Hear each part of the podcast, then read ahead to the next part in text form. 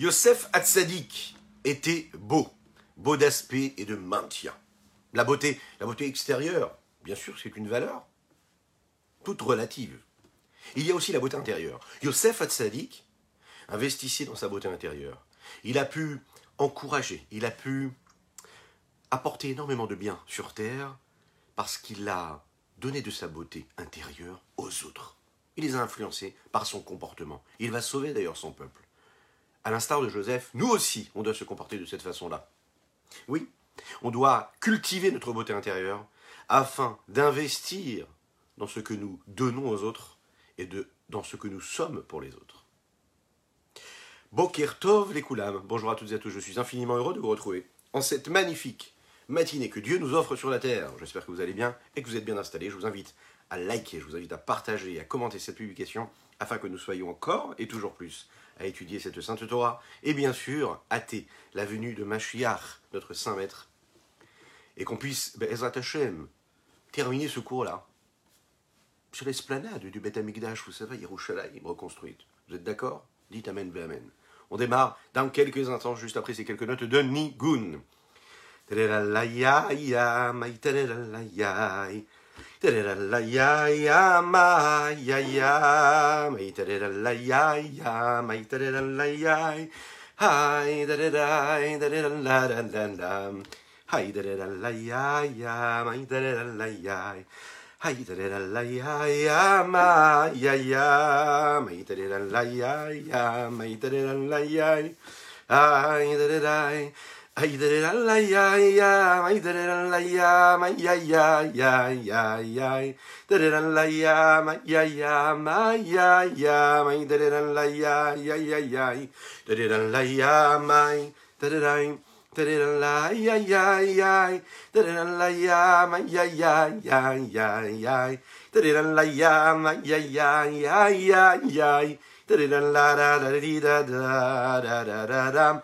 Hi, da da da, da da da, ya ya ya ya, my da da da, ya ya ya ya ya ya, da da da, ya my ya ya, ma ma my, da da da, ya da da da da, da da da da, hi, da da da, da da da da da da, ya my da da da, ya ya ya ya ya ya, da da da, ya ya ya ya ya ya, my da da da, ya da da da da.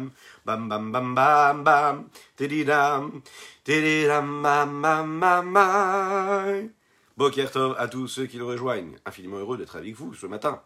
Je compte sur vous. On partage, on like et on commente. C'est important. Je vous rappelle que vous pouvez suivre ces cours-là à partir de maintenant. Depuis quelques jours maintenant, ainsi que des centaines, Baruch de cours sur Spotify, sur iTunes, sur Deezer, voilà, sur toutes les plateformes de podcast. N'hésitez pas, de façon à ce que vous puissiez faire tout ce que vous faites, mais en écoutant de la Torah. Et ça, c'est magnifique. Que Dieu nous donne le mérite de pouvoir continuer avec force et conviction. Akdamat Amelaket. On commence à rentrer dans le vif du sujet. Nous sommes au début de cette œuvre-là du Tanya.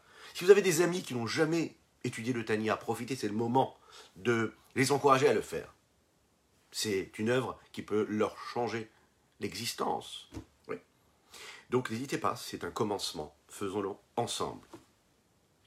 C'est une introduction qui a été écrite ici et qui est l'introduction à ce livre-là, du Tanya, qui a été imprimé. Et cette introduction, elle est séparée en deux parties. On essayera de la comprendre à travers les explications de notre saint maître également, Ravadin Even Israël, mais les explications également de différents maîtres contemporains qui nous permettent d'ouvrir un petit peu plus notre esprit et d'assimiler ces notions-là qui sont euh, relatées dans ce Tanya. C'est l'explication, on répond à une question. Vous savez que on sait que les chassidim, les élèves, ont l'habitude de, voyager, d'aller rencontrer leur maître pour lui poser des questions, pour lui demander des bénédictions, jusqu'à encore aujourd'hui. On y va, on pèlerine. Et le maître est encore plus présent que quand il l'était physiquement. Oui, on le sait. Ce qui se passe, c'est que, en général, il y a des livres, et dans les livres, il y a de belles choses qui sont écrites. Il y a de belles interprétations que nous pouvons donner à nos événements, il y a des bons conseils, et pourtant on sent que le chassid, l'élève, a besoin d'aller voyager, a besoin de voir son maître, de le rencontrer, de parler avec lui, de, de le sentir près de lui, proche de lui. Nos maîtres disent, de nos jours, Et le rabbi de Lubavitch avait l'habitude de le dire d'ailleurs, la meilleure façon de s'attacher à son maître, c'est ben, tout simplement d'étudier son œuvre. C'est d'accomplir sa volonté. Lorsqu'on accomplit la volonté de notre maître, eh bien, on est attaché à lui. Il nous prend avec lui. Et puis il s'investit dans nos choix de vie sans qu'on s'en rende compte. Il nous influence, il nous aide, il nous bénit. Pourquoi? Parce qu'on accomplit sa volonté. La meilleure façon de prouver et de, vivre un lien, un contact que nous avons avec une personne, et quoi de mieux que de parler de ce contact que nous avons avec nos saints maîtres, en l'occurrence ici le rabbi, ou le rabbi Shneur Zalman de Liadi, l'auteur du Tanya, qui était celui qui conseillait toutes ces personnes qui venaient lui poser des questions pour la vie de tous les jours. Eh bien, c'était d'aller le voir. Et la meilleure façon, c'est quoi? Ben, C'est de s'attacher à lui. Et comment on s'attache? En étudiant son œuvre, mais aussi en accomplissant sa volonté. Et on peut le voir, tester. Accomplissez la volonté de votre maître, et vous verrez que très rapidement, vous aurez la bénédiction. C'est une promesse qui vient de nos maîtres également. Et il répond comme ça à cette question. Ses élèves disent, mais on ne peut pas se suffire des livres. On a besoin de vous voir, de vous rencontrer. Et là, le rabbi Shonzalman de Liadi va leur dire, sachez que le livre va être aussi important cette fois-ci, très particulièrement. Cette lettre-là, elle est écrite. Elle est écrite pour tous ces chassidim, ces élèves qui sont proches du Rabbi Shneur Zalman, mais aussi ceux qui sont à l'extérieur. Il va leur parler.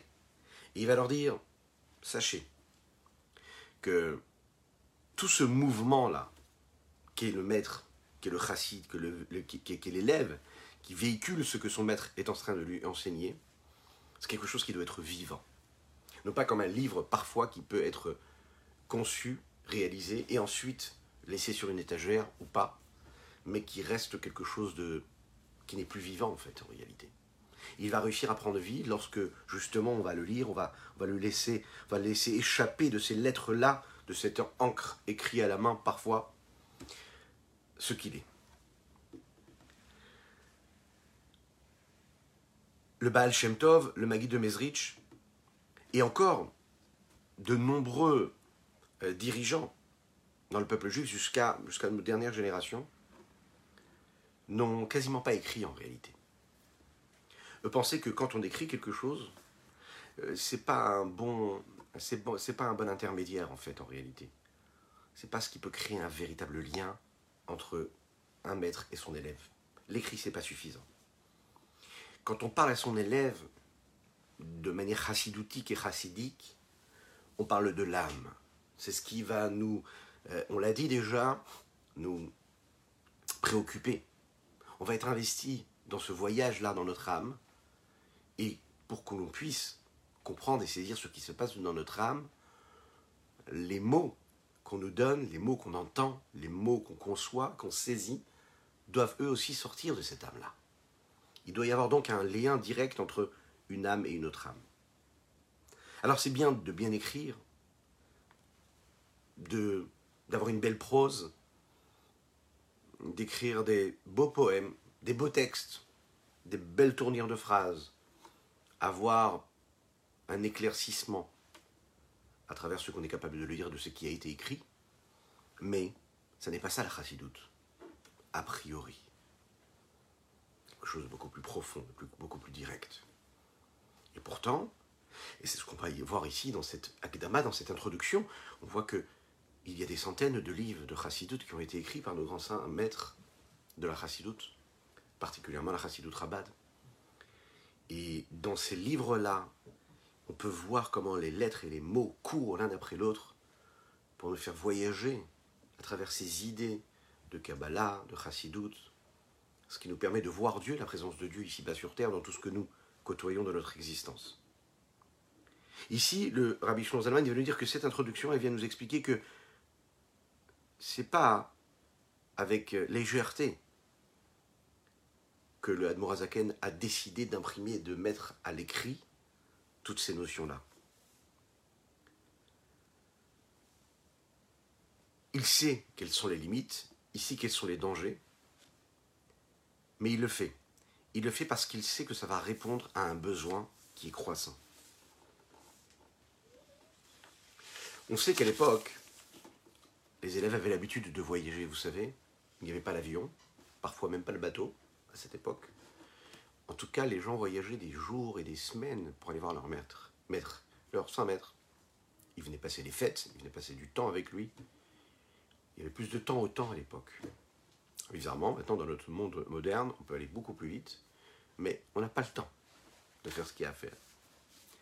Mais la résonance que cela avait, que cela avait dans la vie de tous les jours, l'influence, l'impact était énorme. Hakdamat Amelaket, introduction de celui qui a rassemblé tous ces textes-là.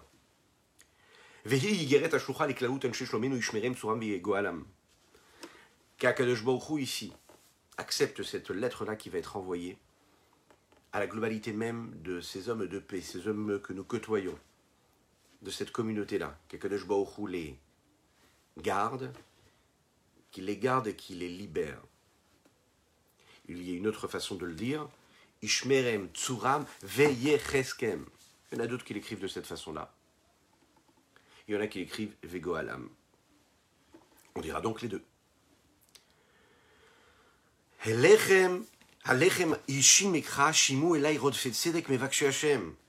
à vous que je m'adresse, à vous, précisément à vous.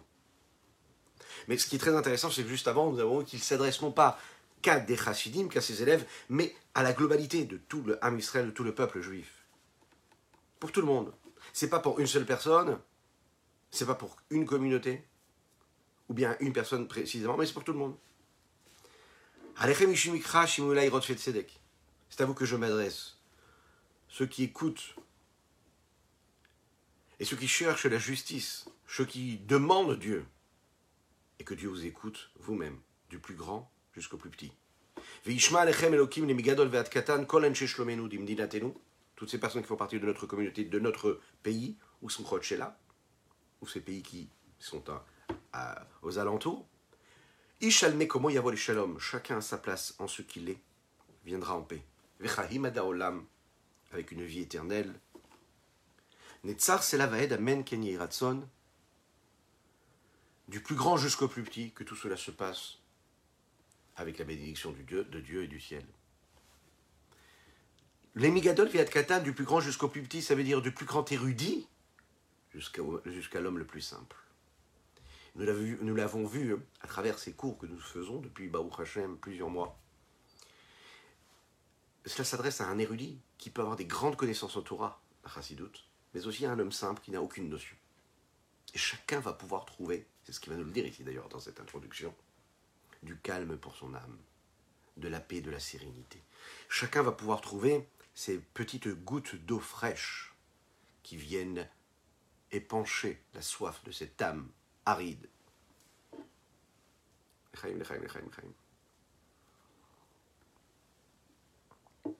Kenyi Ratson, telle soit et telle en soit la volonté d'Akadosh Baruch de Dieu.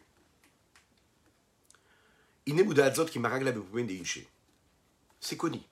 C'est connu que c'est habituel et que c'est courant dans la bouche des gens. Bechol Que ce soit particulièrement, en tout cas, euh, dans la communauté chassidique, des chassidim, les morts de dire que On sait, d'ailleurs c'est écrit comme ça dans le Talmud, traité Rosh Hashanah, on sait qu'en fait, en réalité, ça ne ressemble pas d'entendre des paroles de morale et ça ressemble pas du tout à ce qu'on serait capable d'assimiler si on voyait ces éléments-là. Ou bien si on les lisait dans des livres. C'est pas pareil d'entendre, c'est pas pas pareil du tout de lire. Quand on étudie des notions de morale qui nous aident un petit peu plus comprendre, un peu plus à, comprendre qui nous sommes, euh, comment on est constitué, de quelle façon on doit agir, quels sont les conseils pour nous aider à cela. Ce qui nous amène à réveiller notre cœur pour servir Dieu comme il faut. Eh bien, il y a une véritable différence si on entend les choses que quand on les voit. C'est-à-dire ici, quand on les lit dans un livre. C'est la raison pour laquelle il ne faut pas se suffire d'une lecture dans les textes de, notre sadikim, de le grand maître, ou bien des grands de la génération. Pourquoi est-ce qu'un homme a besoin d'aller voir son maître à lui, son sage qui a vécu à son époque afin d'entendre ce qu'il a à dire de manière concentrée ou parfois de manière résumée, mais qui lui permettront vraiment de sentir quelque chose de particulier?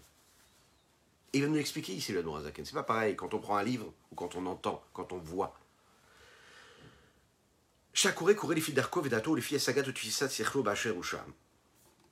Chaque livre, même si c'est un livre qui est grand, qui est saint, qui est pur, ne peut pas correspondre à chacun. C'est-à-dire que le livre ne s'adapte pas à celui qui est en train de l'étudier. C'est celui qui lit et qui étudie qui est en train de fixer. Il décide ce qu'il va lire, il décide comment il va lire, et il décide aussi de comprendre ce qu'il va comprendre. On n'a pas l'impression de décider, on a l'impression de subir nos capacités intellectuelles de compréhension. Mais ça n'est pas vrai. Inconsciemment, c'est nous qui mettons les limites, et c'est nous qui permettons à notre cerveau, à notre intellect de comprendre. Si vous voulez, chaque lecteur, chaque personne qui étudie, dépend en réalité de deux limites de base, fondamentales. La première, celui qui lit, celui qui étudie, il étudie dans le livre en fonction de sa conscience, de son savoir et du cheminement qu'il est capable d'entreprendre pour y arriver. En général, un homme qui étudie, il étudie de manière active et non pas passive. Il va comprendre et il va l'expliquer en fonction de ses capacités à lui, en fonction de ses tendances, en fonction de l'approche qu'il a spirituelle de ce qu'il est en train de lire, en, fonction aussi de, sa situation, de son état d'esprit, en fonction de l'état d'esprit dans lequel il se trouve au moment où il est en train de lire. Autrement dit, on peut lire un livre, on peut étudier un texte à un moment donné de notre journée ou à un autre moment de notre vie, et il ne va pas du tout avoir le même écho. Ce qui veut dire ici, c'est que l'approche que nous avons va définir la façon avec laquelle on va assimiler les notions. On sait que le même livre n'est pas lu de la même manière par deux personnes. Le même livre n'est pas compris par deux personnes de la même manière. Deux personnes peuvent lire les mêmes mots, les mêmes textes, étudier les mêmes notions et ne pas comprendre du tout de la même manière.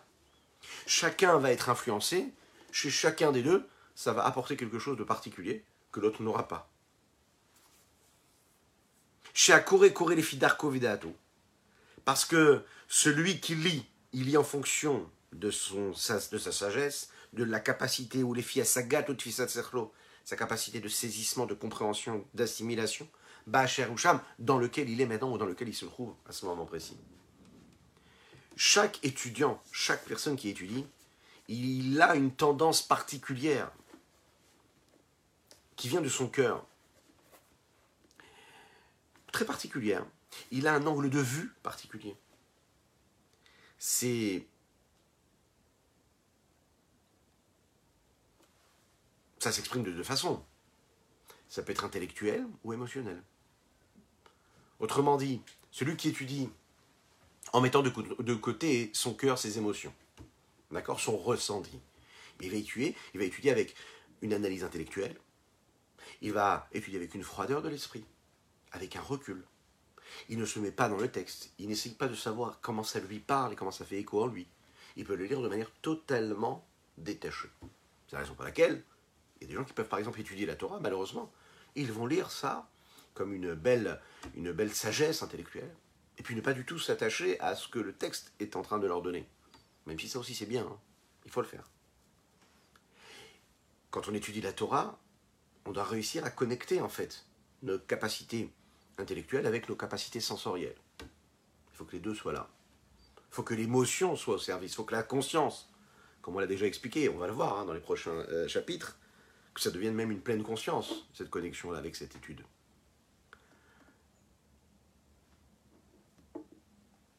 Inutile de rappeler, si, il est utile de rappeler que nous étudions pour la réfoua chez les mains. Nous étudions pour la guérison totale et complète de Pinchas Ber Ben Yente, pour une réussite totale et complète de Shalom Dovber dans la simcha, dans la joie véritable, dans tous les domaines, la réussite matérielle et spirituelle de Shalom Dovber Ben Mesaouda, et bien sûr que ces mots-là soient les Ilou Nishmat, puisque ce soir, nous y arrivons à cette année-là, que ces mots-là soient pour les Ilou Nishmat, l'élévation de l'âme de Sima, Bat, Esther, Golda, fasse, que ces mots de Torah, comme ceux d'hier et d'avant-hier, ceux de demain et d'après-demain, ben, soit pour l'élévation de son âme, soit une source de mérite pour ses enfants, ses petits-enfants et ses arrière-petits-enfants, qui les encourage à être dans le chemin de la Torah et des mitzvot, ainsi que pour tout le clan Israël, et qu'on puisse véritablement, très rapidement voir la venue de Mashiach. Dites Amen, Amen. Voilà, c'est parfait. Vous pouvez l'écrire, hein, en live ou en replay. Vous pouvez le dire chez vous à la maison avec conviction ou dans la voiture, au travail déjà. Celui qui étudie en fonction de ce qu'il est capable de comprendre va quelque part utiliser tous les capacités, toutes les capacités et les, possibilités qu'il a. Mais il va aussi limiter un petit peu le texte qui est devant lui par rapport à ses capacités à lui. Lorsqu'on arrive à se poser, à étudier avec une forme de connexion et d'abnégation et d'amour pour le texte, pour celui qui a écrit le texte, vous savez ce qui se passe? On se laisse complètement prendre par l'auteur, par celui qui a écrit, par celui qui nous enseigne. On se libère complètement. Et lui, en fait, on, se laisse complètement influencer, on, est, on intègre, on a, vraiment, ça devient ce que nous sommes. Et, quelque part, ça va influencer notre ressenti, ça va influencer l'influence que cela va avoir sur nous sans qu'on le veuille déjà. C'est un niveau.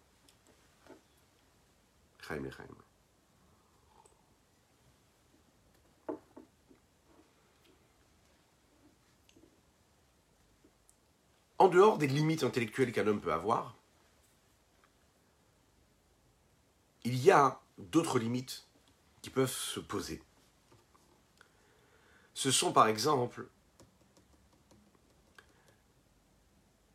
les capacités intellectuelles qu'un homme peut avoir et le fait qu'il soit dépendant lui-même de ce qui se passe dans son intellect. On s'explique Parfois on a la tête embrouillée, c'est le brouillard. Parfois ça part dans tous les sens intellectuellement parfois c'est compliqué d'avoir un esprit clair. Parfois il y a un emballement des sens et il y a aussi le brouillard de la conscience, du savoir. Tout se mélange, tout est mélangé. Ça veut dire que on n'arrive plus à penser comme il faut. Celui qui n'est pas capable d'avoir un esprit clair, eh bien toutes ses idées ne sont plus claires. Celui qui n'a pas un esprit clair, tout ce qui lui vient dans son savoir et sa conscience est influencé par ce brouillard, par ce flou. Lorsqu'un homme ne comprend pas ce qui se passe en lui, ne comprend pas ce qu'il est, lui, il ne peut pas savoir ce qui se passe autour de lui. Il ne pourra pas savoir ce qui se passe autour de lui et le maîtriser, et il ne pourra même pas se maîtriser, savoir comment diriger sa vie, son existence, ce qu'il est face à ce qui se passe autour de lui. Autrement dit, si tu n'apprends pas à te connaître, tu ne peux pas savoir et maîtriser et connaître ce qui se passe autour de toi. L'homme qui ne se comprend pas et qui a l'esprit embrouillé, vous savez ce qui se passe? Eh bien,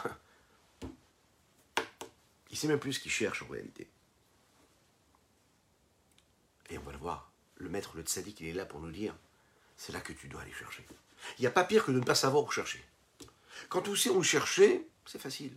Lorsqu'on parle à un enfant, ok?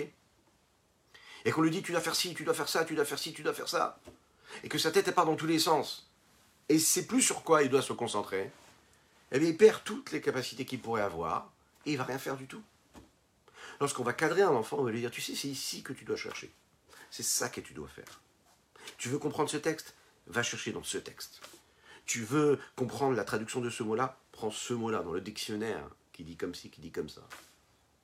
Tu veux réussir à avoir une bonne note pour bien réussir? C'est important. Ouais.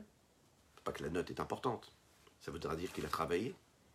Eh bien, voilà ce que tu vas faire. Tu vas étudier tel texte et ensuite tel texte. Tu vas étudier de cette façon-là. Tu vas étudier pendant une demi-heure, pas deux heures et demie. On l'a cadré. On l'a fait sortir de ce brouillard. Tout allait dans tous les sens. On est devenu ce phare dans la nuit de son brouillard.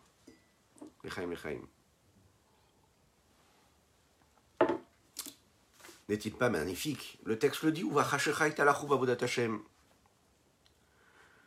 même un homme qui est sage, un intellectuel, quelqu'un qui a des capacités de finesse intellectuelle très aiguisées, on va dire. Parfois, quand il va s'agir de servir Dieu, eh bien là, sa conscience, son savoir, son intellect disparaît. ou reste là mais s'embrouille, se mélange. Il a du mal à la voir de la clairvoyance, de la clarté. Pourquoi? Parce que servir Dieu, ça n'est pas juste intellectuel. Servir Dieu, ça demande du vécu, du ressenti. Ça touche à quoi? Ça touche à des notions qui dépassent même l'intellect. Ça dépasse toutes les limites qu'on pourrait imaginer. On rentre dans, la finesse, dans les petits détails de l'âme. On rentre vraiment dans les parois. Ça vient comme ça s'installer, ça rentre partout dans notre âme. Ce sont des éléments que l'homme est capable de saisir, mais aussi parfois de comprendre complètement différemment qu'il devrait le comprendre. Et quand on comprend mal et quand on saisit mal, chaque petite erreur peut avoir une influence, un impact dévastateur sur notre âme, et dans le sens où on va se retrouver dans cette obscurité. Ce qui veut dire que même un érudit, quelqu'un qui étudie la Torah, peut se retrouver, s'il n'a pas compris ce principe-là même, avec ses connaissances, avec sa richesse intellectuelle, mais avec ce petit détail, se tromper complètement de route. Parce qu'on se rappelle bien d'une chose. La vie d'un juif, c'est accomplir. La vie d'un juif, c'est de saisir et c'est de servir Dieu dans tous les domaines, dans toute sa vie. Voir la divinité, voir la présence de Dieu dans tout ce qui nous arrive dans notre existence se placer à un autre niveau. C'est pas parce que je connais beaucoup que je vais réussir à me placer à ce niveau.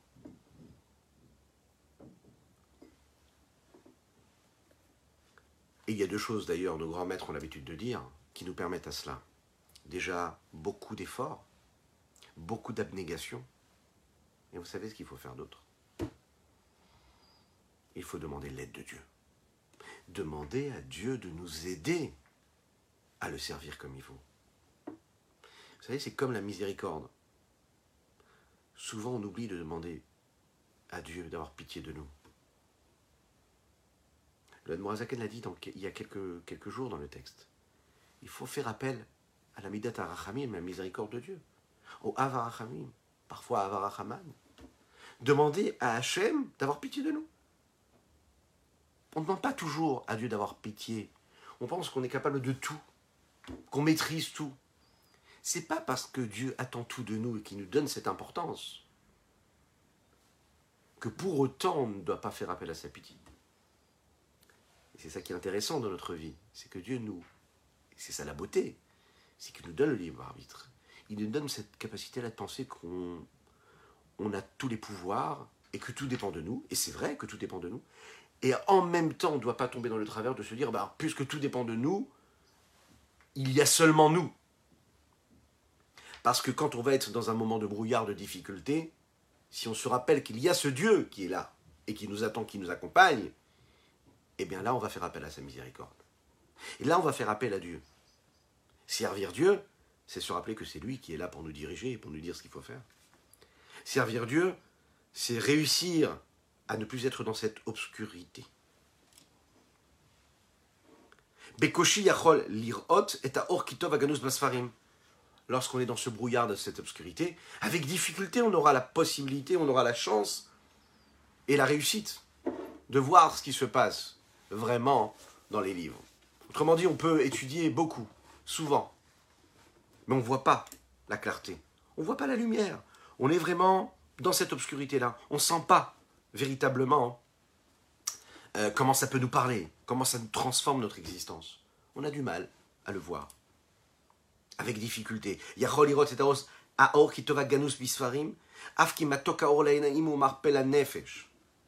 Bien que cette lumière-là, cette lumière, elle est douce. C'est très intéressant de voir les mots qui sont employés ici par le rabbi Zalman. Elle est douce pour les yeux, cette lumière. Ou nefesh. Et elle, vous savez ce qu'elle fait? Elle guérit l'âme elle apporte une guérison à l'âme. Une âme qui est guérie, c'est un corps qui est en bonne santé. Nous l'avons dit, Yosef Hatzadik, Yosef Hatzadik, il, euh, il était beau de l'intérieur, il avait un maintien physique qui était beau, qui était beau. Oui, parfait. Mais à l'intérieur, c'était extraordinaire ce qu'il y avait à l'intérieur.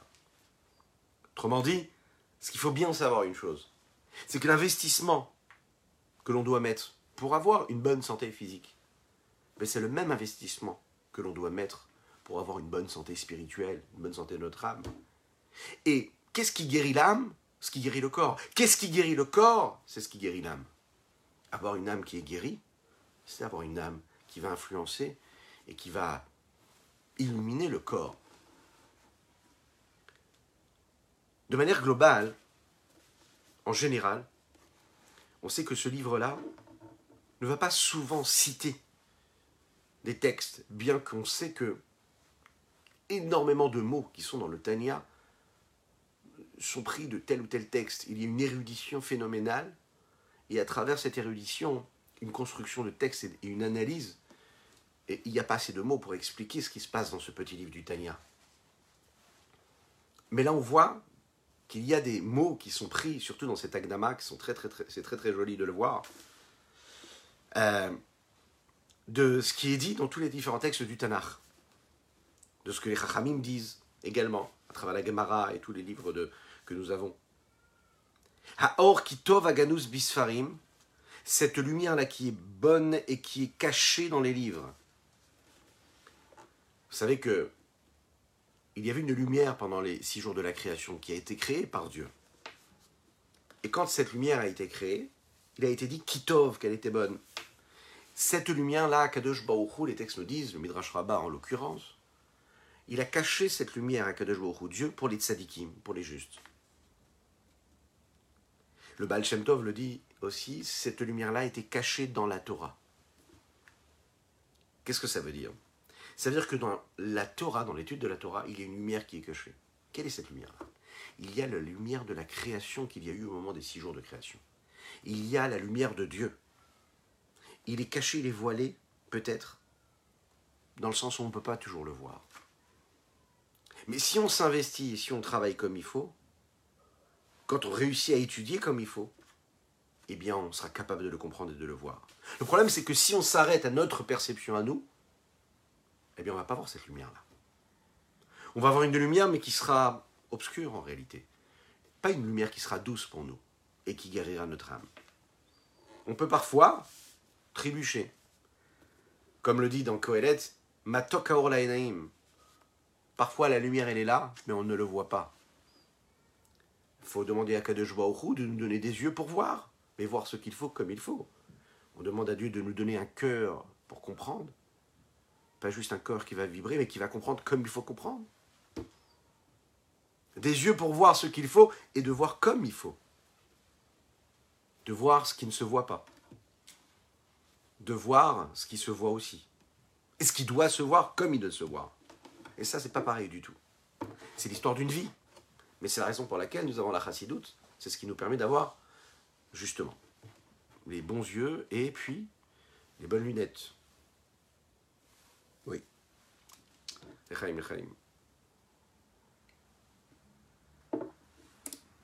Lorsqu'on étudie un livre, et dans beaucoup de livres de la Torah, même si ce sont des livres qui sont des livres saints, euh, celui qui est en train d'étudier, peut amener la compréhension du texte qui a été écrit là où il veut, dans un sens ou dans un autre. Il peut se perdre, parfois il va enrichir ce qu'il est en train d'étudier, c'est-à-dire qu'il va comprendre des choses que celui qui l'a écrit n'avait même pas voulu engendrer. Et c'est ça la beauté de la Torah. Parce que le but d'un livre, c'est de d'ouvrir, d'ouvrir des capacités intellectuelles chez une personne. Et comme cette étude de la Torah, c'est la sagesse de Dieu, alors à travers l'âme de chacun qui est en train d'étudier, en train d'écouter un cours, en train d'étudier dans un livre, il y a la richesse de celui qui est en train d'écouter, la façon avec laquelle il va assimiler, et de cette façon-là ouvrir des possibilités en lui qui lui permettront de se connecter et donc d'ouvrir une présence de Dieu, une émanation de lumière qui sera beaucoup plus grande. Le problème, c'est que celui qui étudie dans un livre, il est dépendant d'une limite qui reste subjective face à ce qu'il est lui. On sait qu'un homme quand il se regarde dans le miroir, et pas seulement d'ailleurs.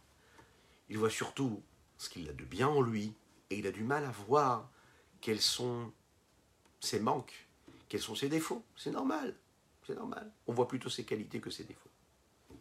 Donc, logiquement, si on ne voit pas les manques que nous avons, on pense que tout va bien. Et donc on n'a pas les outils pour nous guérir quand on en a besoin. Et on n'a pas cette possibilité d'aller chercher en nous les ressources nécessaires puisqu'on ne voit même pas les manques. On ne voit même pas ce qui ne va pas. On souhaite à personne d'aller voir le médecin, si ce n'est que pour se guérir. Mais lorsqu'une personne va voir le médecin, qu'est-ce qu'il est en train de lui dire, le médecin? Il lui dit, regardez ce qu'on va faire. Vous sentez une petite faiblesse à ce niveau-là, à un autre niveau Ok. Ben, vous allez faire des analyses. Alors on va faire des analyses sanguines, etc. etc., etc. Bon. Pourquoi tout ça? On va aller chercher qu'est-ce qui ne va pas dans le corps, ou dans l'esprit parfois. Et en fonction de cela, hein, parce que je sais ce qui manque, ce qui ne va pas, je saurai, en tant que médecin, dire au patient ce qu'il doit faire ou pas, et qui lui permettront de combler ces manques-là. Vous n'avez pas d'énergie, prenez des vitamines. Vous n'avez pas assez de force, faites de l'exercice physique. Mais pourquoi de l'exercice physique si je manque de force? Au contraire, ça va me fatiguer, pas du tout. Tu vas faire de l'exercice physique, ça va développer tes capacités. Ça veut dire que la lumière, elle est en toi, tu la laisses pas s'exprimer, laisse-la s'exprimer, fais de l'exercice physique, tu verras que tu, sentiras, tu, tu te sentiras mieux. Pardon. Mais à quel moment on sait comment faire, s'enrichir, comment faire mieux? C'est parce qu'on est capable de voir nos manques.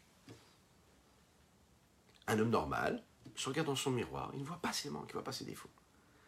Et souvent, quand il voit ses défauts, eh bien, c'est pour euh, se rabaisser lui-même.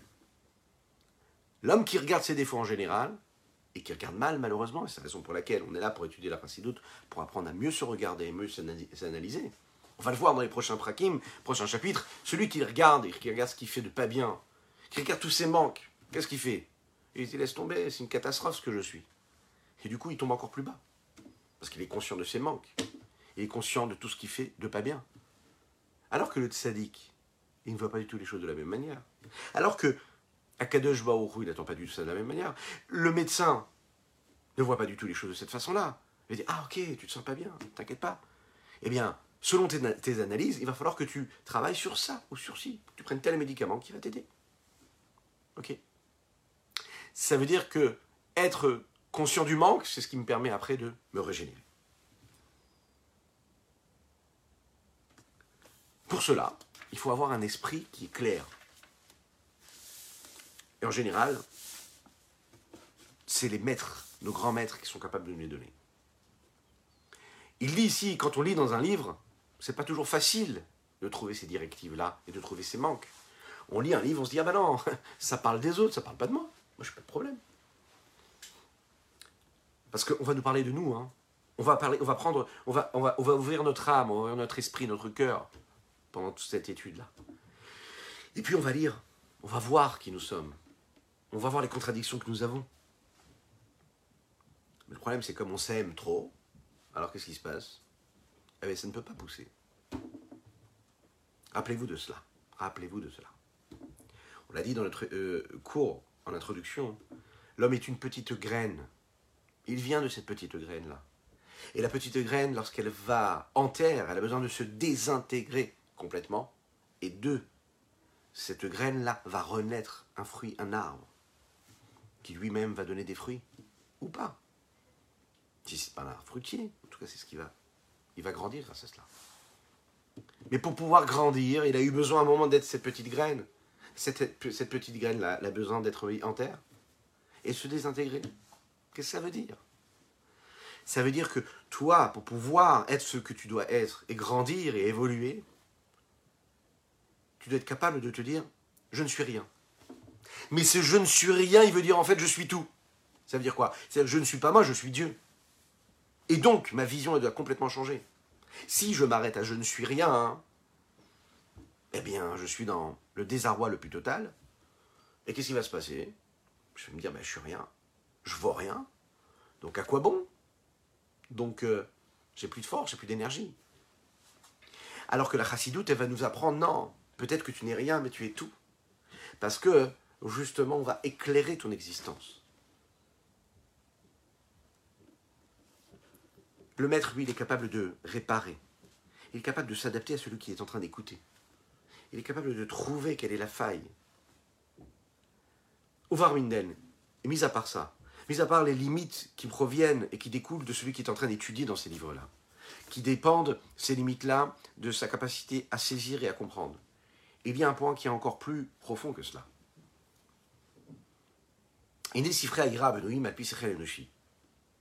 Les livres et toutes ces œuvres de morale, qui sont principalement des œuvres philosophiques, sont basées sur la pensée, sur l'idée humaine, l'idéologie et même sur la capacité intellectuelle d'un homme en général. Il n'y a pas beaucoup de livres qui soient si importants comme par exemple, hein, vous connaissez peut-être le livre de Chovot Alevavot, qui est là justement pour euh, rentrer dans les détails et qui rentre dans l'intellect, mais qui réussissent aussi également à toucher l'âme de la personne.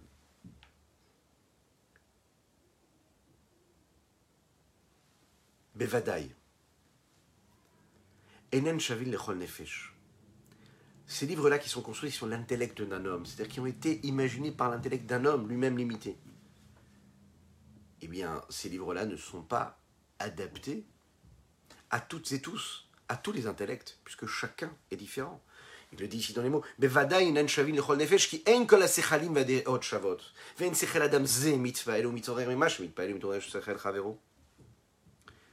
De manière théorique, il faut savoir que chaque intellect, c'est un intellect. Oui, qui est intellectuel.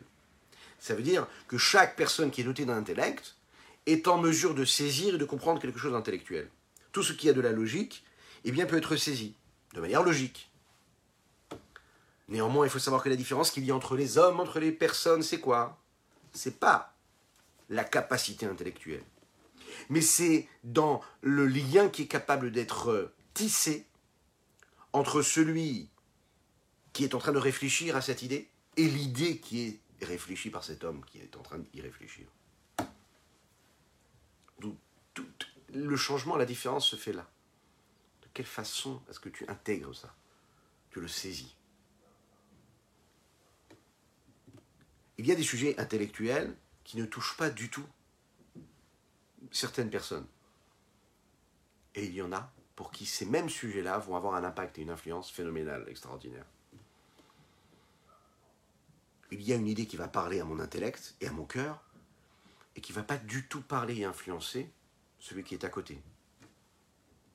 Là où des livres de morale, par exemple, ou de philosophie, pour amener un homme à se transformer, à se transcender, à s'élever complètement, à l'arriver au top, l'amener au top de ce qu'il serait capable de créer, chez une autre personne, ça ne fera rien du tout.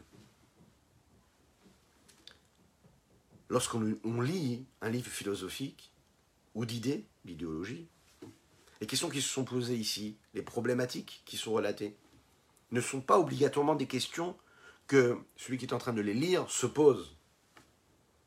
La preuve, c'est que quand on fait partie, quand on, a une culture et qu'on lit un livre qui a pour sujet une culture autre que la nôtre, on va lire ça de manière totalement désintéressée et on ne va pas du tout se sentir connecté à cela.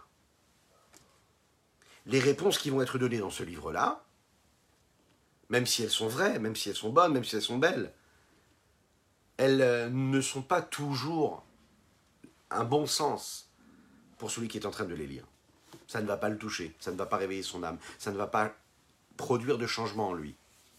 Bien sûr, on n'est pas là en train de remettre en question la sainteté de ces grands livres de morale qui existent dans le peuple juif. Mais il faut savoir que ces livres-là ont une forme de limite. Ces livres-là sont basés sur une perception humaine qui parle à celui qui les a écrits et qui parle aux personnes qui se sentent correspondre à cette personne qui les a écrits. Ça veut dire que ils sont dans cet esprit déjà. Celui qui ne se reconnaît pas dans cette idéologie-là ne va pas du tout sentir qu'il est touché par cela. Et on va le voir, la chassidoute, elle a quelque chose de différent. Elle est là pour toucher, pour parler à chacune et chacun d'entre nous. Et c'est le cas d'ailleurs.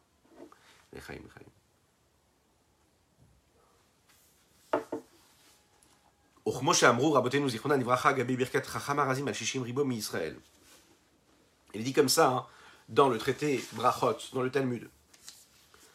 Tout celui qui voit 600 000 personnes d'un coup, ça vous est déjà arrivé? Bon, ça peut arriver. Celui qui voit 600 000 personnes doit faire une bénédiction. Ce qu'on appelle Birkat, la bénédiction de Chacham Arazim. Celui qui connaît, qui maîtrise les, les, les secrets.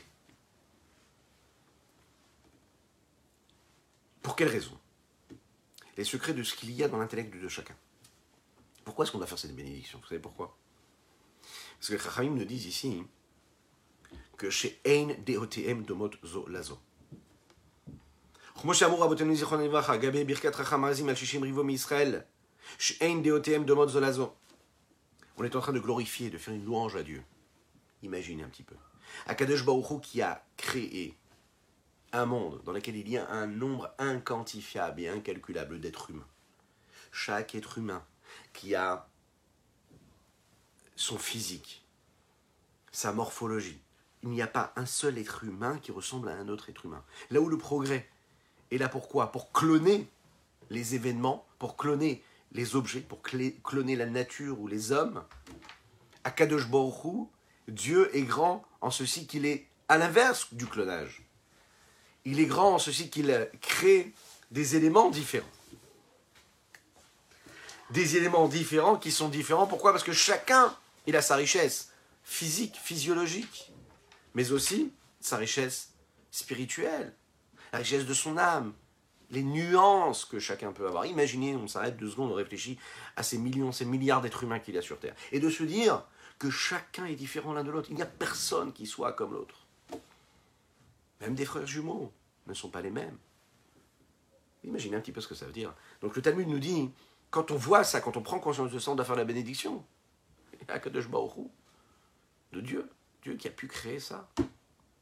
Cette immensité, cette perception-là, cette prise de conscience, elle devrait nous faire nous lever tous sur la table et nous mettre à danser. Se dire qu'on a la chance d'avoir Dieu, de le connaître et de se sentir aimé par lui. Lui qui crée autant de belles choses, de grandes choses. Mais qu'est-ce qu'il y a derrière ces différences? Il y a des avis différents. Il y a des avis différents, il y a une façon de voir différente. On n'a pas du tout la même conscience, pas du tout la même perception, pas du tout le même savoir.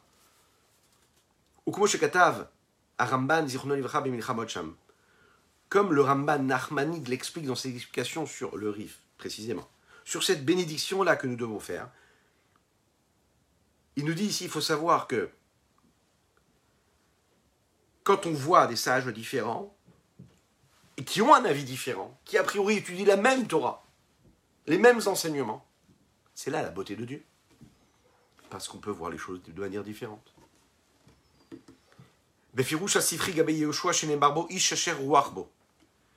Il est dit comme ça, dans les explications du Sifri, qui est un commentateur de la Torah, au sujet de Yoshua, qui est dit sur lui que Ishacher Warbo, Yehoshua, celui qui a pris la suite de Moshe Rabbeinu, qui était son assistant personnel, hein, si on peut le dire de cette façon-là. On disait que c'était un homme qui avait un esprit, qui avait l'esprit en lui. Qu'est-ce que ça veut dire qu'il avait l'esprit en lui? Écoutez bien ce que ça veut dire.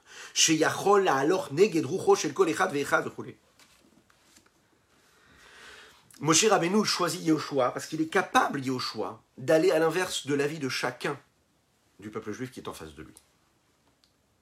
Pour devenir le dirigeant du peuple juif, il faut avoir cette capacité d'avoir une vérité et d'avoir la possibilité d'aller à l'inverse de l'esprit de chacun. Ça veut dire être capable de s'adapter à chacun. Lorsqu'un tzaddik, un grand leader du peuple juif, regarde chacune et chacun d'entre nous, qu'est-ce qui se passe? Il ne nous voit pas comme un élément qui fait partie de cette globalité-là, il nous voit comme quelque chose de particulier. Et il va nous regarder, nous scruter. Et on va se sentir regarder, scruter, et aimer et béni de manière précise et particulière, et non pas comme un quelque chose de global, comme les autres. On parlait tout à l'heure de la capacité qu'on a à être connecté à un maître quand on lit, quand on étudie ses écrits, mais aussi quand on le voit, quand on le regarde. D'innombrables témoignages qui ont transformé l'existence, qui ont créé des, des, mondes, des vies, des familles entières dans le peuple juif, qui se sont rapprochés à la Torah et au mitzvot, simplement en allant par exemple chez le rabbi de Lubavitch. Et ces témoignages nous le disent encore et encore. Ils ne comprenaient pas la langue dans laquelle le rabbi parlait, puisque le rabbi parlait en yiddish. Ils ne comprenaient aucune notion de Torah puisqu'ils étaient très éloignés de la Torah. Et pourtant, ils pouvaient rester des heures à l'écouter. Et quand on leur demande, mais comment ça se fait que vous êtes arrivé là-bas, vous êtes resté pendant 5 heures, 6 heures à écouter une idva adou du rabbi, un fabrigen du rabbi? Vous avez écouté le rabbi, vous l'avez entendu, vous avez entendu les chassidim chanter, euh, vous avez entendu ce qu'il est en train de dire que vous n'avez même pas compris, et votre vie a, a été transformée juste après.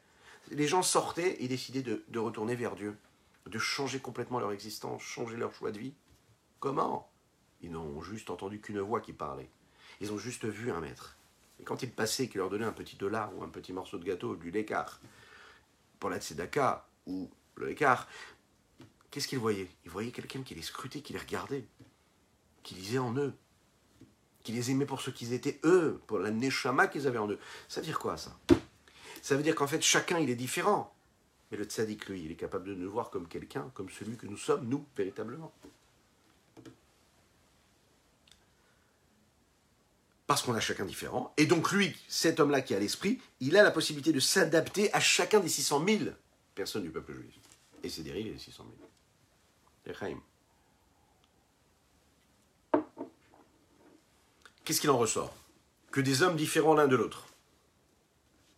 Et on ne peut pas dire qu'ils soient tous égaux. On voit très bien qu'en fait, quand des personnes écoutent ce qu'un homme dit, eh bien, c'est-à-dire qu'ils écoutent tous ce qui est dit par celui qui est en train de dire, par l'interlocuteur. Lui, celui qui est en train de parler, il peut diriger son esprit vers celui qui entend.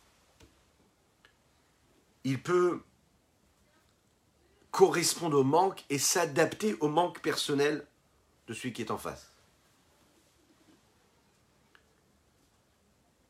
Le maître qui est en train de dire, de faire un discours de Torah par exemple, il n'est pas obligé de dire des choses qui sont convenables. Ça c'est sûr. Hein. Il peut dire autre chose. Mais il est obligé de s'adapter à celui qui est en face. Sinon, il ne fait pas ce qui est dans sa mission. Sinon, il parle dans le vide. Il a besoin de correspondre à celui qui est en face. Le plus grand des maîtres qui parle à un petit enfant, s'il n'adapte pas son intellect à l'intellect de l'enfant, cela ne servira à rien. Les limites qui sont dues à ces différences qu'il y a chez les hommes, c'est-à-dire leur différence intellectuelle entre un homme et son prochain, elles se trouvent non pas seulement dans les livres tels qu'on le décrit ici, qui sont écrits par l'intellect et la sagesse d'une personne humaine, et là,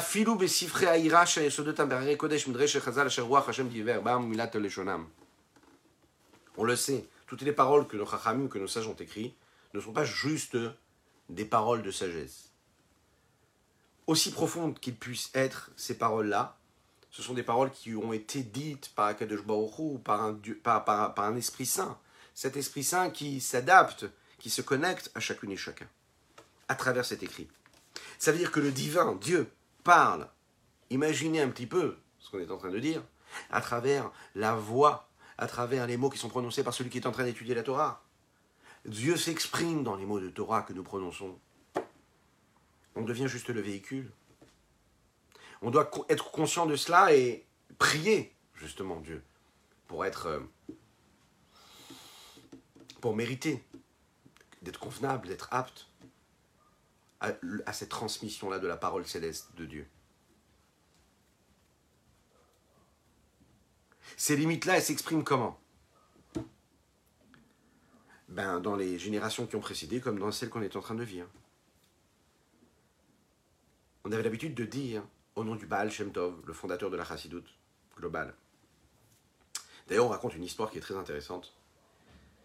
Euh, il y aurait une personne qui serait venue voir le Magui de Mezrich. Magui de Mezrich qui était l'élève direct du Baal Shem Tov. Et un des maîtres du Rabbi Shnon Zalman de l'Iadi, l'auteur du Tania que nous étudions. Et le Magui de Mezrich était assis à la table, et il y avait autour de lui d'innombrables personnes qui étaient posées, qui étaient installées. il a demandé à chaque invité qui était en face d'écouter ce qu'il avait à dire. Et il leur a, il leur a dit à chacun comment est-ce qu'il s'appelait et de quelle ville ils habitaient. Il y venait. Imaginez, il était assis, et un après l'autre, il disait à chacun je sais comment tu t'appelles, il disait son nom, et il lui disait de quelle ville il venait. Ensuite, le Magui de Mezrich a demandé à chaque personne qui était présente de dire un verset, un verset qui lui venait, qui lui passait par la tête. Un verset des psaumes, un verset de la Bible, un verset de Torah. Chacun devait dire, formuler un verset. Une fois que tout le monde a fini, eh bien, le Magui de Mezrich a dit une étude. Et dans cette étude-là, il a mis tous les versets qui avaient été dits par les personnes qui étaient présentes. Et à travers chaque verset, écoutez bien ça, il a parlé, il a disserté, il a influencé chacun qui avait prononcé chaque verset en fonction de la vie de chacun. Et chaque personne était étonnée de voir que le rabbi, le Magui de Mezrich, était en train de parler à chacun en fonction de ce qu'il était lui proprement. À travers son nom, à travers l'endroit où il habitait, à travers ce verset qui venait d'être dit, le rabbi, le Magui de Mezrich, qui est un sadique, était capable de connaître les méandres vraiment de ce qui se passait dans l'esprit de chacun, ou dans la conscience de chacun, ou parfois même dans l'inconscience. Ça, c'est injuste, c'est un tzaddik qui est capable de voir cela. Et ça, c'est plus difficile de le voir a priori dans un livre qu'on étudie. Quand il est en train d'étudier, qui est-ce qui étudie? C'est celui qui prend le livre et qui étudie. A priori, le maître qui a écrit n'est pas en face de moi. Il n'est pas en, train de me transformer moi, puisque moi je suis en train de lire. Et quand je lis, c'est mon appréciation à moi. Alors que quand le maître est en face, et que je lui dis un verset, et qui est capable d'interpréter tout ce qui se passe dans mon existence, et de me donner les conseils pour ma vie, c'est beaucoup plus facile a priori. est ce qu'il est en train de dire ici? A priori, on sait que la Torah et c'est une seule chose. Et de la même manière que Dieu est éternel et que en Dieu il y a tout, eh bien la Torah aussi est éternelle et elle comprend et elle inclut toutes les différents avis, les différents savoirs et sagesses qu'un homme peut avoir. C'est-à-dire de toutes les âmes, de toutes les personnes.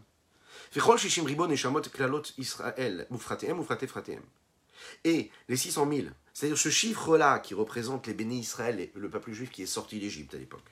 C'est donc le chiffre global de toutes les âmes. Ces Neshamot-là sont quoi? Des racines, des sources, des bases.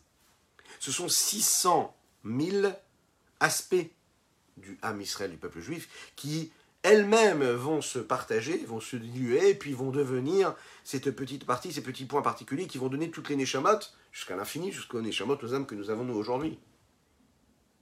C'est la raison pour laquelle, bien qu'il y ait 600 000 âmes, il y a quand même en fait l'infini qui vient de ces 600 000 âmes.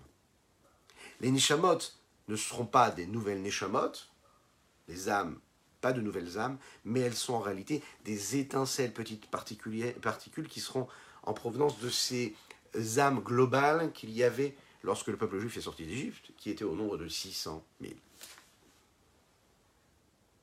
Ces 600 000 âmes, elles représentent tout dans le peuple juif. Elles représentent les grands sages, les érudits comme les hommes simples on va le voir qu'ils n'en sont pas. En tout cas, sont dans une simplicité quand même relative. Adnitsot, jusqu'à l'étincelle qui fait vivre. Kal Bekalim, celui qui est le plus léger, c'est-à-dire le plus bas, a priori. Ou Fruter, celui qui a une valeur qui est assez moindre. Chez Béaménou Ben Israël, dans le peuple juif. C'est-à-dire, même une personne qui n'a pas de sagesse, qui n'a pas de crainte, qui n'accomplit pas les mitzvot, eh bien, fait partie, il est cette étincelle d'âme qui sont ces âmes-là qui sont sorties d'Égypte. Et comment? Toutes, et toutes, toutes, toutes ces âmes-là ont une mission, c'est quoi? Ben De s'attacher à Kadosh Baruch Et comment on s'attache à Dieu? Elles peuvent toutes s'attacher à Dieu par la Torah. Et il y a des personnes qui pensent, qui ont l'impression hein, qu'ils se relient à la Torah. il y en a d'autres qui pensent que toute leur vie peuvent penser, et leur préoccupation ce sera une préoccupation de Torah ici, on va voir que même celui qui a l'impression de ne pas être attaché à la Torah, qui va vous dire mais, mais pas du tout, moi j'ai aucun lien avec la Torah parce que je ne l'étudie pas. J'ai pas de chance, ou peut-être que j'en ai, mais en tout cas, on m'a pas appris, on m'a pas enseigné. Malheureusement, parfois on est ça. On se dit mais j'ai pas de chance, j'ai suivi ce que mes parents m'ont inculqué. Ouais, je comprends, c'est beau, j'ai un attachement avec le peuple juif, j'ai un attachement, avec Dieu, peut-être. Mais bon, je pratique pas, Razvé Shalom. En tout cas pour le moment. Pourquoi? Parce que bah, c'est ce qu'on m'a ce qu'on m'a appris, je continue, je fais ce qu'on m'a enseigné. Bon, vous êtes d'accord que c'est un peu faux? Parce qu'on ne fait pas seulement ce qu'on nous a enseigné. Un enfant, il grandit, Pourtant, il va faire des choses que ses parents ne, lui ont pas enseignées. Il va être capable parfois de s'enrichir matériellement, physiquement, financièrement, mais aussi spirituellement dans sa vie, dans son vécu, dans les choses qu'il est capable de vivre, dans les expériences.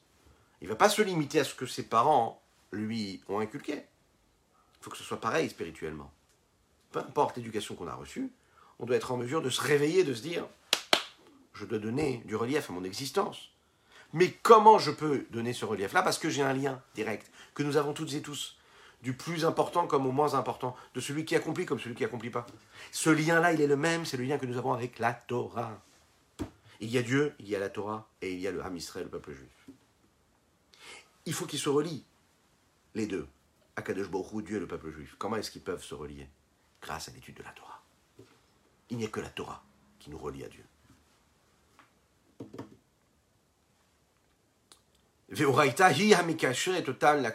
Et la Torah, c'est celle qui relie l'homme à Dieu.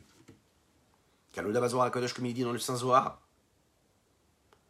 Un réseau derrière Klalut, ce que nous avons dit oralement ici, que ces trois éléments-là se relient l'un avec l'autre. De manière globale, le lien qu'il y a à la Torah, entre la Torah et le peuple juif, c'est un lien qui est général. L'Iklalut Israël, pour tout le peuple juif. Parce qu'il faut savoir que la Torah, elle parle à tout le monde. La description, la définition que nous donnons à la Torah, c'est quoi? C'est les 613 mitzvot. Les 613 commandements, c'est de cette façon-là que nous décrivons de manière globale toutes les mitzvot, tous les commandements divins, qui sont dirigés et qui parlent à chacune et chacun d'entre nous. Ce n'est pas une description qui est particulière, précise pour un homme précis. Autrement dit, ça ne parle pas à une personne en particulier, à un certain type de personne. Ça parle à tout le monde. La preuve, c'est que pas tout le monde peut accomplir les 613 mitzvot. La preuve, c'est que Bezrat Hashem, par exemple, un shiach arrive là maintenant. Dites Amen. Et puis on amène, on a le Bet Amigdash. Il faut faire des corbanotes, des sacrifices. Qui est-ce qui fait les corbanotes C'est Cohen. Il y a des mitzvot qui concernent les corbanotes qu'on faisait au Bet Amigdash. A priori, on n'est pas concerné, toutes et tous. Celui qui n'est pas Cohen, a priori, n'est pas concerné. Et pourtant. Il y a des mitzvot qu'un homme va devoir faire, il y a des mitzvot que la femme doit respecter. Il y a des mitzvot qui sont des mitzvot que le roi doit accomplir et que les hommes simples du peuple n'ont pas à accomplir. La Torah parle à l'essence même de la globalité même du peuple juif. Même si elle se trouve dans son propre intérieur, dans son intériorité, dans sa partie profonde, et dans celle de chacun. Elle incombe elle oblige quelque part à cette partie intérieure et profonde de chacun de se réveiller et de se connecter à cet idéal chacun en particulier doit se dire, dans sa vie, hein, à un temps précis, à un moment précis de son existence, peu importe, il peut se le dire. Il le sait, il le sait. À un moment ou à un autre, il sent qu'il a un lien avec la Torah. Pourtant, on peut étudier, vous savez, tous les jours la Torah. Et il faut étudier. Pourtant, on peut sentir qu'on accomplit la Torah et les mitzvot. Mais tous les jours, dans la prière du matin, avant de dire le chemin Israël, on va dire des mots qui ont une résonance phénoménale. Vous vous rappelez, tout à l'heure, on a dit qu'il faut jamais oublier de demander à Hachem, à Dieu, de nous aider, qu'il faut faire appel à sa miséricorde. Oui Eh bien là, on le fait aussi également. On sait qu'on doit étudier, on étudie parfois. On sait qu'on doit faire les mitzvot, on les fait parfois. On dit Veten chelkeinu betoratecha. Veten chelkeinu betoratecha. On le dit tous les jours, tous les jours. Donne-nous ta part dans notre Torah la fin de la tefila, pardon. Avant le schéma, on demande à Kadosh de nous aider à comprendre la Torah. Tous les jours, à la fin de la tefila, nous disons, nous demandons à Kadosh de nous donner une part dans sa Torah. Parce qu'on a chacune et chacun d'entre nous une part dans cette Torah.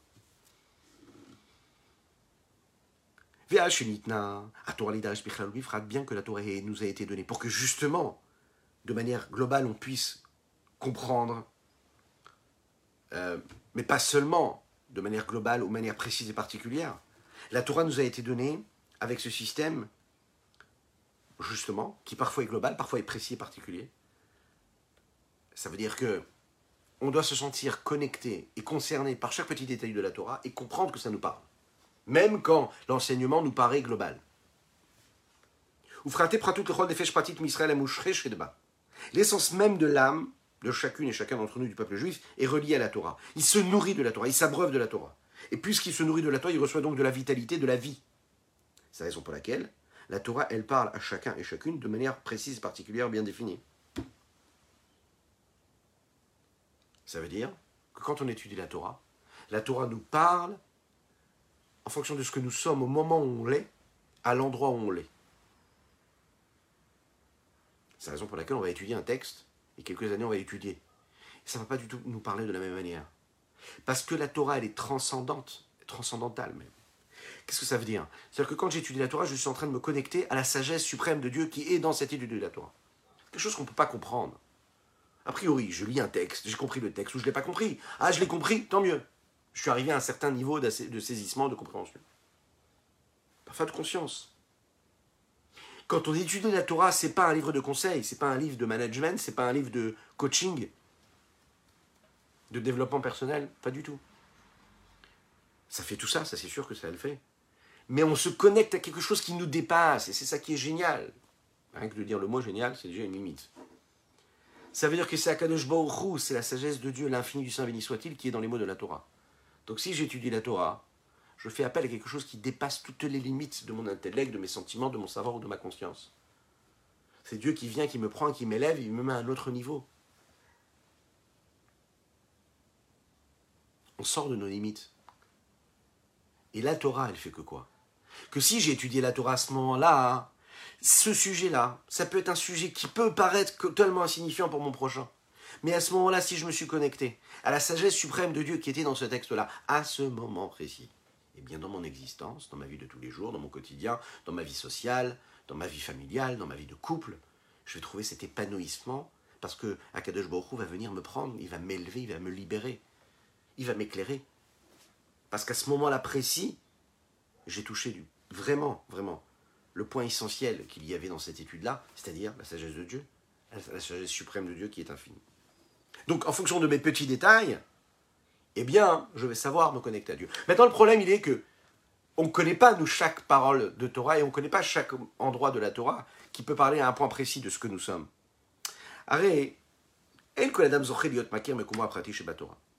La Torah, elle parle, on le sait, en tout temps pour chacun, dans toutes les expériences qu'on est capable de vivre et dans toute incarnation, réincarnation que l'on peut vivre dans une existence.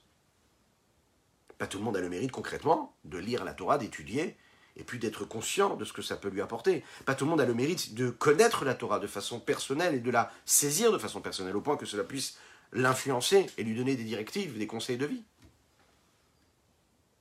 Pas tout le monde est capable de voir comment un texte de Torah lui parle à son cœur ou transforme sa personnalité, si particulière que nous avons, qui fait la richesse de l'humanité. Et quand on prend aussi les écrits qui concernent ce qui est permis, ce qui est interdit. Quand on étudie par exemple la loi juive. Ce qui nous a été dévoilé, d'accord? Pas seulement ce qui fait partie des sujets euh, voilés, qui font partie de notre âme, de tout ce qui se passe à l'intérieur de nous-mêmes. Bien sûr qu'on a du mal à décrire et à définir. Mais même ce qui est déjà précis, toutes les lois, les halachot, ce que nous appelons, qui ont été dévoilés à travers tous les écrits, à Niglot, Lanoul, Vanenu, qui nous ont été dévoilés, nous et à nos enfants,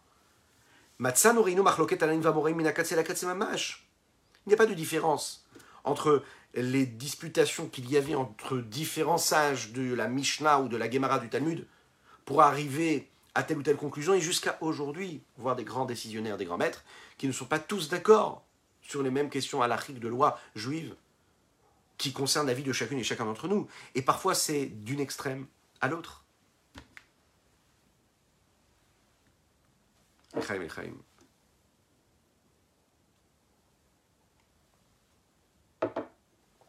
Ça peut être des marloquettes, des discussions, des disputations qu'il y a concernant des sujets fondamentaux de la foi juive, des principes de, foi, mais ça peut être aussi des petits détails de halakha. Beth Shammai va dire qu'il faut se comporter comme ça, Beth Hillel va dire qu'il faut se comporter comme ça. Et on le dit, hein, dans la Gemara Iruvin, dans le Talmud, justement on parle de Beth Shammai et Beth parce que c'est vraiment ce qui représente hein, ce principe-là qu'il y a dans la Torah, de voir qu'il y a des avis qui sont totalement différents l'un de l'autre. L'école de pensée de Beth Shammai, l'école de pensée de Hillel, c'est pas du tout pareil. Et par contre, Vehelou, Vehelou, Divrei Elohim c'est dit dans le Talmud que ceci et ceci sont des paroles de Dieu vivant, véritablement vivant. Alors, comment l'un il peut dire noir, l'autre il dit blanc, et les deux sont en train de dire la parole d'Akadosh Baruch Eh bien, c'est ça la richesse de la Torah. C'est que les deux sont en train de dire chacun l'inverse de l'autre. Les deux vont se respecter complètement. À tel point qu'on sait que dans l'histoire, on sait que parfois des sages respectaient et agissaient concrètement selon la loi de leur, entre guillemets, concurrent, bien qu'ils avaient un avis différent, ils respectaient. Et quand ils agissaient, ils faisaient comme l'autre avait dit. C'est la négation la plus totale, parce qu'il avait été décidé que c'est l'autre, c'est qu'on devait suivre l'avis de l'autre. Imagine un petit peu l'abnégation. Pourquoi? Parce que ce grand maître qui est en train d'étudier la Torah, même s'il arrivé à une conclusion, il dit, voilà, moi je pense comme ça. Puisqu'à la fin, il y a une décision rabbinique globale qui va être qu'il faut penser comme ça, eh bien il va suivre ce comme ça, même s'il pense comme si. Parce que il est soumis à quelque chose qui dépasse les différences de chacune et chacun. Il est soumis à Dieu. Veilou, veilou, divrei il précise ici le Mourazaken, les shon rabim. Ce sont des paroles qui sont des paroles de Dieu au pluriel. Pourquoi chaim au, pluriel? Il dit ici, al shem. L'expression Elohim chaim ici, c'est ici de dire que c'est pas seulement que Dieu est vivant. Qu'est-ce que ça veut dire ça? C'est Dieu qui donne la vie. Elohim Chaim, c'est Dieu qui est en train de, donner la vie. Il est la source de la vie. Chaim, ici, la vie au pluriel, c'est que la vie peut être donnée de manière différente. Elle peut être de, donnée et apparaître de manière totalement différente l'une de l'autre. L'influence de la vie et de la Torah, elle n'est pas unique. Elle n'est pas unitaire pour toutes les âmes. Chaque neshama, chaque âme, reçoit ce qu'elle reçoit de manière différente, en fonction de ce qu'elle est et du faisceau dans lequel elle se trouve. De manière globale. Il faut savoir qu'il y a dans ces âmes-là trois niveaux, trois, un partage en trois. Emtsa, la droite, la gauche et le milieu. Chez M, de et vous allez le voir, c'est de cette façon-là on en a déjà parlé, mais on continuera à en parler. Et on va approfondir cette idée-là. On va le voir dans ce texte-là, comment toutes les âmes sont différentes, parce que chaque âme a une provenance différente. Le monde a été créé à travers et par les dix forces, les Esser Séphirotes, qui sont appelés les dix Séphirotes. Ces dix Séphirotes qui correspondent aux dix vertus, en fait, aux sept vertus et aux trois intellects, UL. Chesed, Gvura, Tiferet, et, bien sûr, Chesed, Gvura, Tiferet, toujours il y aura ces différences de positionnement, à savoir que Chesed, ce sera à droite, et Vora, ce sera à gauche. Tiferet, ce sera au milieu. Il y a ces âmes qui vont venir du côté droit, il y a ces âmes qui vont venir du côté gauche, et il y a ces âmes qui vont venir du milieu. La Chorma, elle est à droite, la Gvora est à gauche. Date est au milieu. Le Chesed est du côté de la Chorma, il est à droite, la Gvora est du côté gauche, juste en bas de la Bina. Tiferet est au niveau de Da'at, il est au milieu. Netzach est à droite, du côté de Chorma et du côté de Chesed. Od, juste en bas de Gvura. Et juste en bas de Bina. Yesod est au milieu, au centre, qui lui est juste au-dessus de Tiferet, en dessous de Tiferet, qui lui est en dessous de Da'at. Tout est connecté. C'est dans ce voyage-là que l'on va avancer et qui va nous permettre de comprendre et de saisir comment ces dix forces-là, elles sont ces forces-là dans notre âme à nous, dans notre corps, dans notre esprit, dans notre cœur. Cela s'exprime, ces différentes forces. Ce sont les forces, les séphirotes qui permettent à ce monde-là d'exister, ce sont les réceptacles pour l'émanation de l'infini du soit-il, mais cela s'exprime dans notre être, notre personne. C'est ce qui va transparaître à travers nos traits de caractère, nos différentes vertus, nos capacités intellectuelles. Et donc, comme il y a des différences, eh bien, il y a des différences aussi de façon d'être. Ça veut dire qu'il y a celui qui va être beaucoup plus intermédiaire, qui sera capable d'assimiler, nuancer, le chesed, la bonté, gvoura, la rigueur. Il y a celui qui va être beaucoup plus du côté de la bonté, celui qui va être beaucoup plus de la rigueur, et lui va devoir travailler pour être un peu plus du côté de la bonté. Mimidat chesed, pardon, laquelle, et c'est très facile. Enfin, celui qui a pour source de son âme cette notion-là de bonté, cette vertu de bonté, alors il aura une influence dans toute sa vie qui sera toujours comme ça. Ce sera quelqu'un qui sera plutôt dans la bonté, dans le partage. Donc un grand maître, un grand sage, par exemple, on a parlé de Beth Shammai, ou par exemple des grands sages, des décisionnaires, même à notre époque, qui ont tendance à trouver toujours des facilités, ou de nous rendre la vie facile. Oui, c'est pareil en fait. Eh bien, eux viendront du côté du chesed, de la bonté. Leur but, c'est de trouver une solution. Beth Hillel, il va trouver la façon la plus légère de, de, sortir d'une situation. Beth l'école de pensée de Beth c'est celui qui, non, qui va être très rigoureux. Mais lui, il vient du côté de Guévroy. Il va limiter. Maintenant, notre but à nous, c'est quoi? C'est de réussir à prendre de quoi?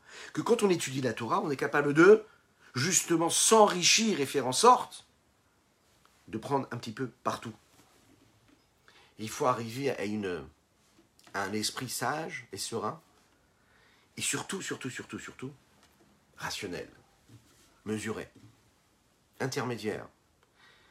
L'âme d'un homme parfois le penche vers un côté, eh bien, il doit l'amener aussi un petit peu de l'autre côté. Et ça va être le travail de chacune et chacun d'entre nous. Canada, comme il est connu, que quand il y a des disputations, par exemple, dans, le, dans les textes, en réalité, ce qui nous apparaît de manière dévoilée comme étant des disputations et des, et des contraires, des avis contraires, sont en réalité l'expression même de ce qui se passe à l'intérieur et à la profondeur de cette loi-là, et qui permet le raffinement que chaque loi interdite ou permis nous, euh, permis, euh, nous, permet de, de, libérer, de dévoiler.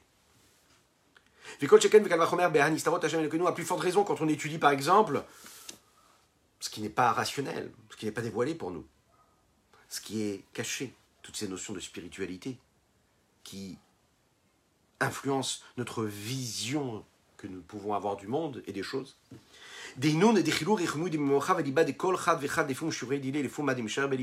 Ce sont quoi? La crainte. Comment parler de la crainte?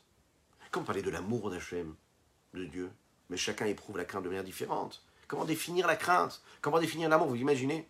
Vous voyez déjà d'ici ce qui va se passer dans ce livre de Tania. Pour ceux qui, Baruch Hashem, nous suivent, savent ce qui va se passer. On va parler de la crainte de Dieu, on va parler de l'amour de Dieu. Et là, dans, dans cette introduction, on est en train de nous dire, mais c'est pas si évident puisque la crainte et l'amour, elle est différente pour l'un et pour l'autre. On n'a pas du tout les mêmes perceptions.